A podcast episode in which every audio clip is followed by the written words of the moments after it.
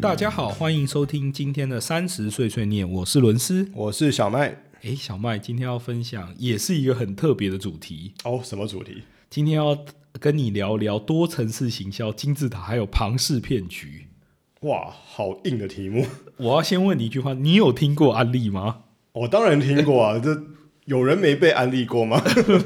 我想在我们那个年代，很很多人都会碰到那个安利的传销人员， 是他都会用这一句话作为一个开头，然后你如果说诶没有，他接下来就会花很长一段时间跟你介绍什么样什么是安利，然后安利可能是一个让你能够财富自由的梦想，啊，你可以在工作当中也可以兼职等等的。其实这种呃，所谓直销的方式也不只是安利啦，就是很多公司都是用同样的方式在吸引新的下线跟新的客户，没错，安利是只是里面其中的很大的一间公司。佼佼者。对，在这边帮各位听众科普一下，安利它其实是成立于一九五九年的一间公司，然后它主要是呃贩卖呃美容啊、保健啊、清洁剂、滤滤水器等等的用品，但它特别的方式，它是所谓的多层次直直销公司啊，呃，就英文是 multi level marketing，对，它的特点其实就是上下线的金字塔式的组织结构。呃，简单来说，我今天如果是上线啊，我贩卖诶美容啊、保健产品啊等等，我今天招募了十个下线，这十个下线所贩卖产品的营收，我都可以抽一个比比率的 percentage 作为我的佣金啊。嗯哼，这十个下线又可以去找更多的下线，对然后这些下线我也可以抽部分的佣金。对，所以在这种呃组织架构、直销的组织架构上，它其实顶尖的人的收入其实是非常非常高的。嗯，你也不要小看安利哦，安利在二零一五年富比士的美国私有企业里面利润榜是排名第二十九，哦，非所常以高，对它在美国的多层次直销公司里面是排行第一的。对，所以是一个非常有名的直销公司，是，但直销公司很容易，呃，一做做个不好，就会变成金字塔或庞氏骗局。这两个、这三个最大的不同点是，直销公司它是真的贩卖产品的，对大部分的人也都是靠贩卖产品去赚钱的。对，它有几个特点，诶，他们一定会有非常呃豪华的年度可能呃尾牙之类的，嗯，还有很多呃振奋人心的激励课程。是，就是跟你说，你只要够努力，然后好好贩卖，好好拓展你的下线，你就能为成为成功的人士。所以大家也不要误会，并不是说直销就一定等同于诈骗或骗局，其对，实不一不定是，不是，真的不一是定，真的不一定。对，只是很多诈骗会用直销销的套路，作对为，包装作为对包装，对。今天要讲的其实就是那些用直销作为包装的例子啊，也顺便分享一下近几年最有名的几个骗局，这样子帮大家科普一下，也希望大家以后不要被 骗。在这边，我们先从马多夫开始。啊、哎、小曼，你有听过马多夫吗？有啊，之前的这个华尔街很大的这个诈骗案，前几年的事情，那时候还拍成电影，我记得。哦，对，现在在 Netflix 上其实也可以看到，应应该是有一个纪录片吧，就是马多夫华尔街吸金恶霸。我记得那时候好多人因为这个马多夫这个吸金的案件而就是愤而自杀，因为他的 的的资金全部都、就是、他的毕生积蓄就对全部都全部都被骗走了。在这边先稍微介绍一下，呃，马多夫他其实是呃出在中产阶级，呃中产阶阶级出身，然后呢，他其实在一九七零年代大概进入了这个金融市场啦，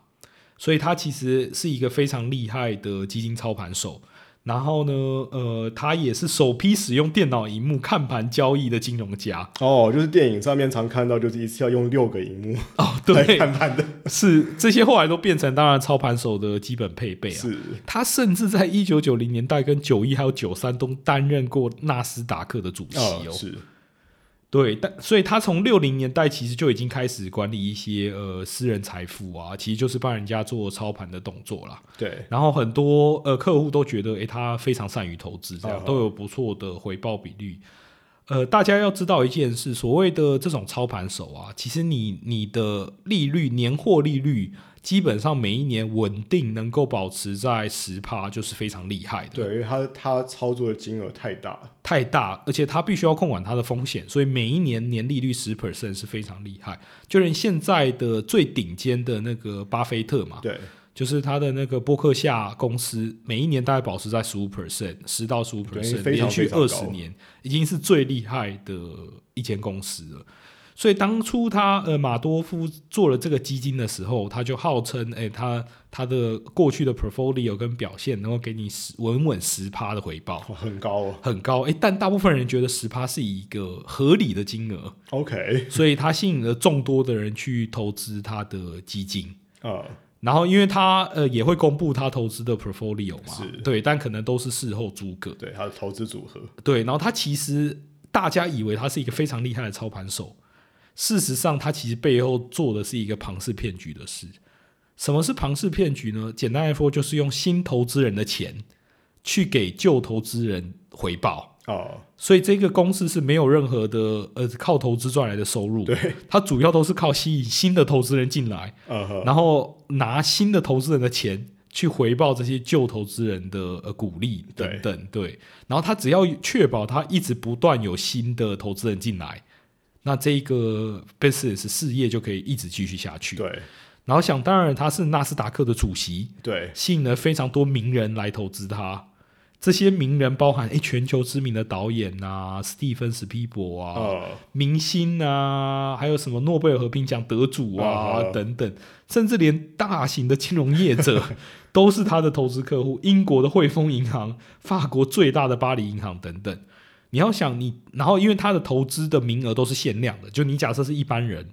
不够具具有一定的资金，他其实是看不上你的。有是，很多私募基金都这样嘛。对，假设我这一档基金有一百亿呃台币的空档，那呃你假设要进来，我还要先得看你有没有名、有没有权、有没有钱。对，你不是有钱就能够进来的，是我一定只吸引一些名人嘛。然后因为他在金融业打滚也很久，华尔街也混了很久嘛，嗯，所以吸引的都是名人。是，然后名人看到一个又一个的大咖都投资这个基金，对，他们有个代当言 然效应代言效应，他当然不怕，他觉得诶，连汇丰银行都投资了，是，我有什么好怕的呢？对，所以，而且他的十趴呃报酬率又看似合理，是，所以他这一场呃骗局就吸引多非常呃非常多的呃顾客，最终爆发其实是因为那个二零零八年金融危机，对，对它导致他因为太多人要临时一起挤兑，对，就要把对钱提出来嘛，因为金融危机大家需要现金，金融危机就是现金为王嘛，是，所以他一时之间付没有办法那么呃拿那么多现金出来，才导致这一场骗局曝光。嗯嗯，甚至他骗到可能我觉得连他的儿子都不知道，因为他儿子后来因为这件事自杀了。对，对，也许纪录片是有演的，对他的压力太大，因为他老爸本来大家把他当成是华尔街金童，就是天天骄啊，天天天之骄。骄子，天之骄子，对对对对，就没想到是一个很厉害的骗局的天之骄 子，演了这个骗局长达二十年左右，嗯诈骗金额不知道高达好几百亿美美金这样子 OK 对啊，所以当初爆爆了这件事的时候，大家非常的惊讶。是，事实上，这种庞氏骗局最简单的可以追溯到我们三十年前那种标会，哦、有点类似老鼠会嘛。嗯对，就老鼠会其实就是，比如说我今天找十个朋友来，是，这十个朋友每一个人给我一百万好了，那我是不是就有一千万？对，然后我承诺他，我每个月每年会给他们十 percent 的回报，嗯然后叫让他们给呃这一百万给予我去做一个投资，对，但是同时之间我也吸引很多其他人进入这样，对，所以实际上我做的是是新加入人的钱，我拿去补。前面的人十 percent 的回报，对实际上你可能根本就没有在投资，对，实际上我可能根本就没有在投资，我就对做一个假的报表，对，对，然后因为牵牵扯到这么大的金额，他可以找一些很厉害的人做一些非常精美的假的报表，嗯没有人能够发现，所以这个骗局才能够持续这么久。嗯，所以庞氏骗局其实呃很早就有了，但是最新型的，比如说这几年呃比较有名的，可能就是区块链嘛，对，大家呃都会谈到比特币啊，最有名的应该是诶比特币的第一笔交易嘛。我忘记买了一个披萨，花了几个比特币，好像我记得七八个，哦，七八 个比特币史，上最贵的披萨，史上最贵的披披萨，如果以今天的市值来看，可能是三万美金吧。哇，这个披萨一顿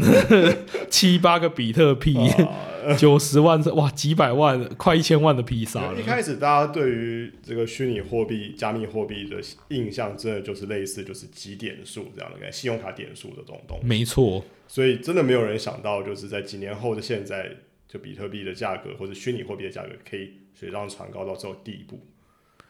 这边可以稍微介绍一下，诶，比特币或虚拟货币这个是怎么产生的？其实是二零零九年有一个宫中本聪，他发了一个 white paper，就所谓的白皮书，去介绍这个区块链的这个技术啊。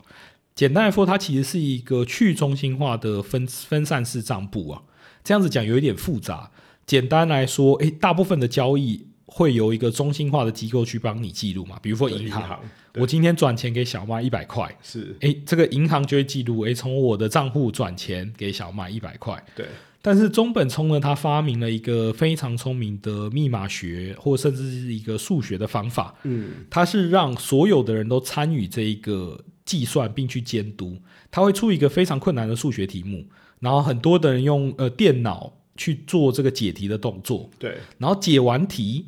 他做对题的就可以得到一个奖励，对也就是比特币，这是所谓的 proof of work，就是诶证明你做对了题目。呃，或者就是挖矿了，挖矿这个其就是实这个意思，说白了就是一个挖矿，那你就可以得到矿嘛，就得到一些奖励。对，所以大多数的人为了得到那个矿，他其实会倾向于呃正向的去把这个题目做对，对，因为你要反着干其实是非常不明智的，它并没有任何的经济诱因，而且还会损失一些财是，财务，对。所以他用了这个方式呢，导致诶今天只要有好几台电脑在想办法解决这个问题，对，就是分散式的账簿嘛，这几好几台电脑都可以作为终端设备去记录这一个交易，对，那就没有一个中心化的机构需要去做记录的这个动作。对，它特别呃受一些反中心化的人的欢迎，主要是因为近年来银行每次遇到呃金融问题的时候，唯一不变的解法就是印钞票。对，就是自己银行就自己印，然后会导致通货膨胀嘛，然后最终就会变成资本游戏，然后所以很多的民众就导致不满，不喜欢这种资本主义啊，或者是呃中心化的架构，然后去中心化完全都可以避免掉这件事。呃，中心化这件事情还有一个它。就是对应到就当时的时代背景啊，因为零八年就是伦斯刚刚提到金融危机，没错，然后引发了后续一系列包括这个人民众对华尔街不再信任的这件事情，对，有华尔街运动，我记得有抗议对华尔街运动，占领华尔街，哦，占领华尔占领街华运尔街动，，对，没错所以呃，去中心化某些程度是满足了就是大家对于大家对于银行不信任，大家对于这个中心化的这些管理单位不信任，那去中心化刚好就可以满足呃这些人的需求，也算是搭上时代的浪潮了。对，没错，所以你可以从比看到比特币的价格，它从几百几几美分瞬间涨到几百块美金，瞬间涨到几千块、几万块美金，到现在三万美金一颗，前几年好像还六万美金一 颗，所以是最近非还常跌了一的哦，跌了最近一还下跌了一些。对，然后这个要讲的非常有名的诈骗案是一个叫做维卡币的诈骗案。这种诈骗案通常会有一个共通点，第一个，诶，它的创办人要大有来头， ，OK，就是你一定要名号够响亮嘛，比如说马多夫，呃，或者是这一个儒雅是他的创办人，他本身是保加利亚人，移民德国，嗯，牛津大学的法律硕士。麦肯锡后来在麦肯锡索菲亚办公室工作，就是所谓的哎 B C 那个 M M B M B B 的精英啊，嗯，对，就麦肯锡 B C G 还有那个另外一个是什么 Ben 哦，我有点忘了、嗯哼 consulting 对 consulting 出来的，所以他利用他在麦肯锡跟牛津大学的人脉，迅速在呃保加利亚站稳脚跟，就有认识一些保加利亚的呃可能是呃政府官员啊等等，嗯然后他看到这个比特币的崛起，所以他决定要推出一个自己的币，就叫做维卡币，然后他号称会是比特币的杀手。哼，OK， 但他做对了一件比比特币还厉害的事，他找来多层次直销的高手来协助他做行 销， OK，所以那个多层次直销的呃高手呢，就协助他建立了一套体系。然后多层次直销的套路通常会是这样，因为它是上下线嘛，对，所以它必须要确保能够吸收到足够的下线。所以奢华的派对或奢华的讲座，这个是一必要的。就他要告知大家，诶，你要他们卖的其实不是产品，他卖的其实就是人设，对，他卖的是我是一个成功的人。你如果想要跟我一样，很简单，加入我们卖维卡币。嗯讲哼白了就是这样子。 ，OK，然后他为了规避法规，所以他其实卖的是教育课程，只是你哦买那个教育课程包会送你维卡币这样子。 OK 对，然后他就不断的鼓吹说，诶，维维维卡币是这个新时代的科技啊。嗯嗯然后人们买了这个教育的课程，然后看到它维卡币的价格一直往上涨，嗯哼，一定会越来越开心嘛。然后年报率可能都保证有个几百 percent，嗯，所以就吸引了众多的投资人进去。对，因为某些程度其实区块链这个技术是它跟 AI 一样，它是个技术，然后确实它有它的理论根基所在，也有它的这个前瞻性所在。是，但它跟这些虚拟货币长成这样无法无天，或者是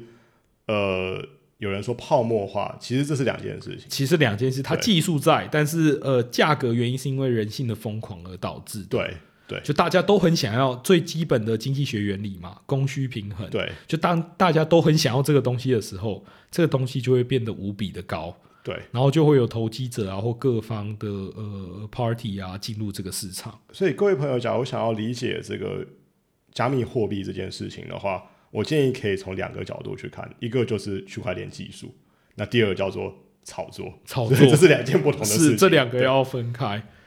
所以刚提到，因为他这个找到了多层次直销的高手嘛，办了很多场呃很成功的演讲，那他本人又是一个非常会煽动大众的人对， 非常会炒作。非常会炒作，对，有一个成功的人设。然后在那个时候，呃，大家都很担心自己错过了比特币，是不是又要错过下一个比特币呢？呃，所以就有众多的人来，呃呃，来投资这样子，对。然后他那时候嗯约每每分钟就有五万个维卡币被开采，然后当时每一个维卡币价值三十欧，所以他每分钟就创造出一百五十万欧元。嚯这想一想是一个很可怕很的可怕的数字。数字。然后他甚至夸张到他办一场演讲，跟大家说他要呃推出新的区块链，为了要奖励旧有拥有维卡币的顾客们，你们手上的维卡币直接翻倍。嚯，对，但是这在经济学上是完全不合理的。不太可能的对第一个，你数量翻倍，为什么你的价格竟然没掉？是是这个到后来才被人家发现，原来他根本没有用区块链的技术 啊，他只是用一个 SQL 的资料库，所以它的那个币的数量跟币的价格是用手 key 的， OK，背后完全没有任何的区块链的技术可言。哇，OK，但是这些币光有价格，没有没办法变现，会是一个问题嘛？对所以他一天到晚告诉他的顾客不用担心，就是呃，我们的币迟早会要上很大的交易所，啊，然后后来一直没有上，就拖了好几个月，又拖了快一年，然后又跟大家说，诶，他们呃决定先不要上交易所，先上市。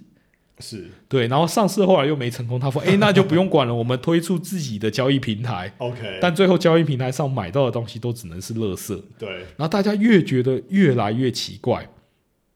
然后再加上他们没有自己的区块链嘛，对，所以他开始要找人，因为事业越来越大，好几对百亿美金，他开始找区块链专家协助他们打造区块链。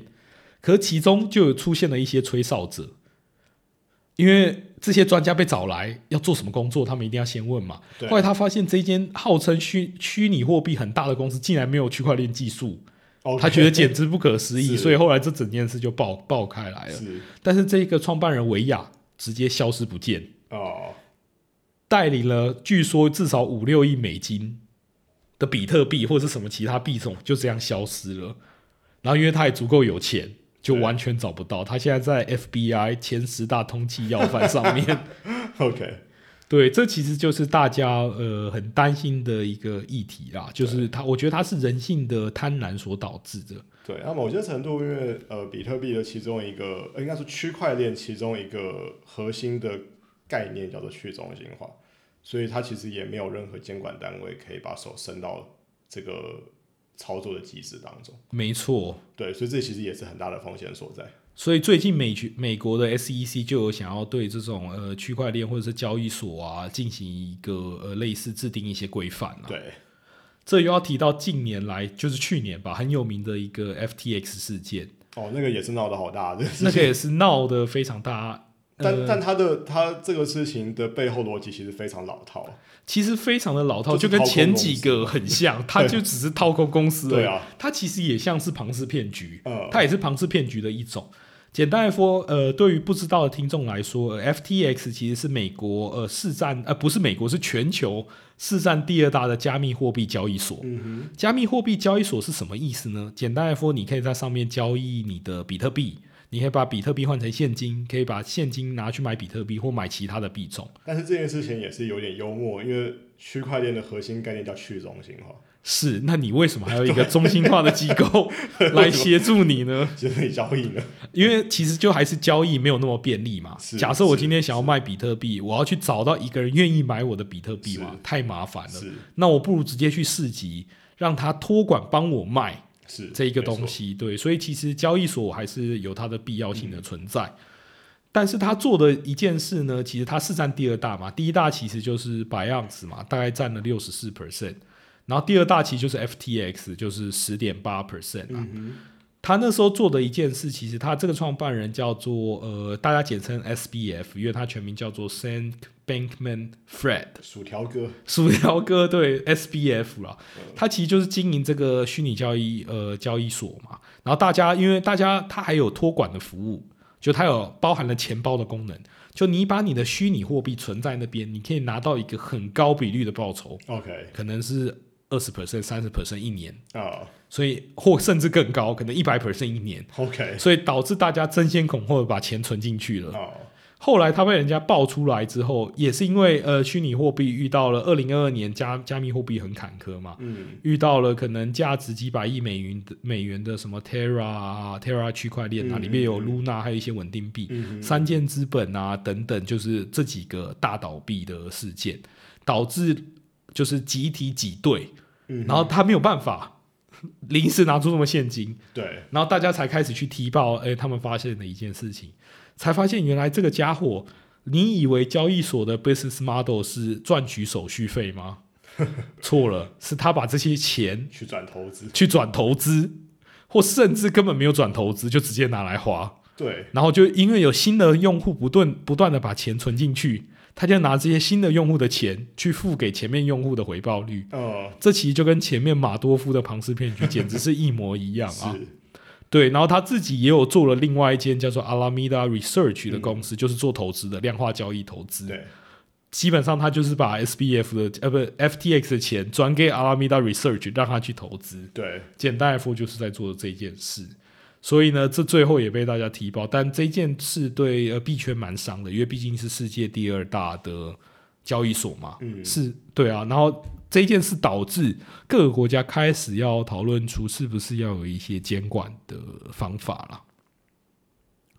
所以其实我们呃回归来看，不论是、呃、马多夫也好，维卡币也好，或 FTX 也好，其实这些诶庞氏骗局啊，或金字塔骗局，都不外乎抓抓住了人性贪婪的部分。对，然后其实我觉得他们非常厉害的点在于造势啊，就他们总这些人可能是多层次直销出来的，或者是一些非常顶尖的业务，非常呃具有煽动人们情绪的能力，嗯，去让大家相信这件事情，即便看起来好的不像真的，但仍然是真的。这边又要分享一个历史的小故事，就这这种其实诈骗案不是说近一百年才有的，对，在一七一一年的时候，那时候就有一间叫做南海公司。哦，嗯，他那时候其实呃，他专门协助英国，因为英国有很多那时候英国有一些战争嘛，是他们需要找这些银行或是私人银行或者是一些公司来协助融资嘛，是，所以他协助发行呃，他把英国国战争的债务扛下来，然后去换取他的海上贸易权，去垄断市场。因为那时候是地理大发现的时代嘛是，所以海外拓展新世界的贸易其实是非常盛行的。对然后他们也很会行销，他就说，诶，他们要垄断新世界的财富， ，OK，公司有无限的可能。然后再加上，因为他呃扛下了英国的国债嘛，对，跟英国的高层政府非常好关系非常好嗯关系非常紧密，所以非常多的政府官员就是出来，诶，跟大家说这是一间非常棒的公司。是，然后那时候有个科学家叫牛顿，就是被苹果砸中发现万有引力的那个牛 顿，他发现了，诶，他当时是社会的精英分子，他觉得他要好好把握这个投资先机啊呀、对，就立马了开始呃入手了这个当红榨汁机的这个股票，这个股票也是呃疯涨啊，但他最后当然被踢爆说，诶，其实这个公司没有那么厉害嘛，对，就是泡沫化，就是它虽然是呃贸易公司嘛，后来大家发现，诶，它一年的船其实只有三艘，要去做海外新世界拓展，然后新世界拓展没有那么容易，因为同期的法国的密西西比公司，它新世界拓展也失败收场，因为它风险非常大嘛，对对，然后英国大众一开始对南海公司非常有信心，因为政府一直不断出面说这是一间好公司，要大家是不用担心。是，废话，因为他承接了 政府的国债啊他，对对，所以同时间呢，后来又发现，哎、大家发现越多，越来越不稳，民众就恐 慌，就造成挤兑，对挤兑之后就协助破产，是，啊这跟上面的区块链它这个公式了，的公式非常非常的像啊。对最后牛顿只是草草，他最后亏了大概两万英镑，换成现在的价值大概是四百五十多万， ，OK，是当时牛顿可能十年的薪水啊。哇，他说：“我可以计算天体的运行，但无法计算人类的疯狂啊！”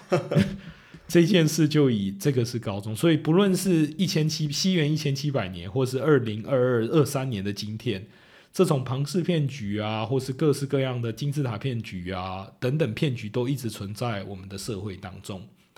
在这边就是想要呃，到让大家这些骗局其实它的逻辑都很简单，嗯，它的手法一点也不高科技，但是它可能它用的方法其实就是掌握掌握了人性的贪婪呐、对所以大家在观看一件的事情的时候，其实还是要保留原来的思考能力啊，对就不要为了钱财一时就迷昏了头。就是最近很很流行一个词叫做 “formal”，就是 “fear of missing out”。是，你很怕你错过了比特币的浪潮，嗯，错过了以太坊，你势必不能再错过下一波了。对所以因为如此，你就开始投入了大把金钱，在还没有做任何研究的状况下，这是一种人性的弱点，人性的弱点。所以或是分享动这物本些 动物的本性，所以分享这些故事是希望大家对于这些诈骗的案件做一个借鉴啊。如果大家想要深入了解这各个案件，其实在 YouTube 上都可以非常容易找到。各个相呃各个 source 你可以去观看，或甚至 Netflix 上都可以找到。我相信 SBF FTX 事件之后就会出电影了。对啊马多夫已经有了，维卡币已经有出书了，我相信之后电影也会有，所以大家就可以看到这些古老的诈骗案是怎么样诈骗，然后从中希望能够得以借鉴，以免未来我们也落入了诈骗的一环。虽然说知道很简单嘛，就永远都是知易行难呐、对，希望大家喜欢今天的分享，我是伦斯，我是小麦，我们下期再见，谢谢谢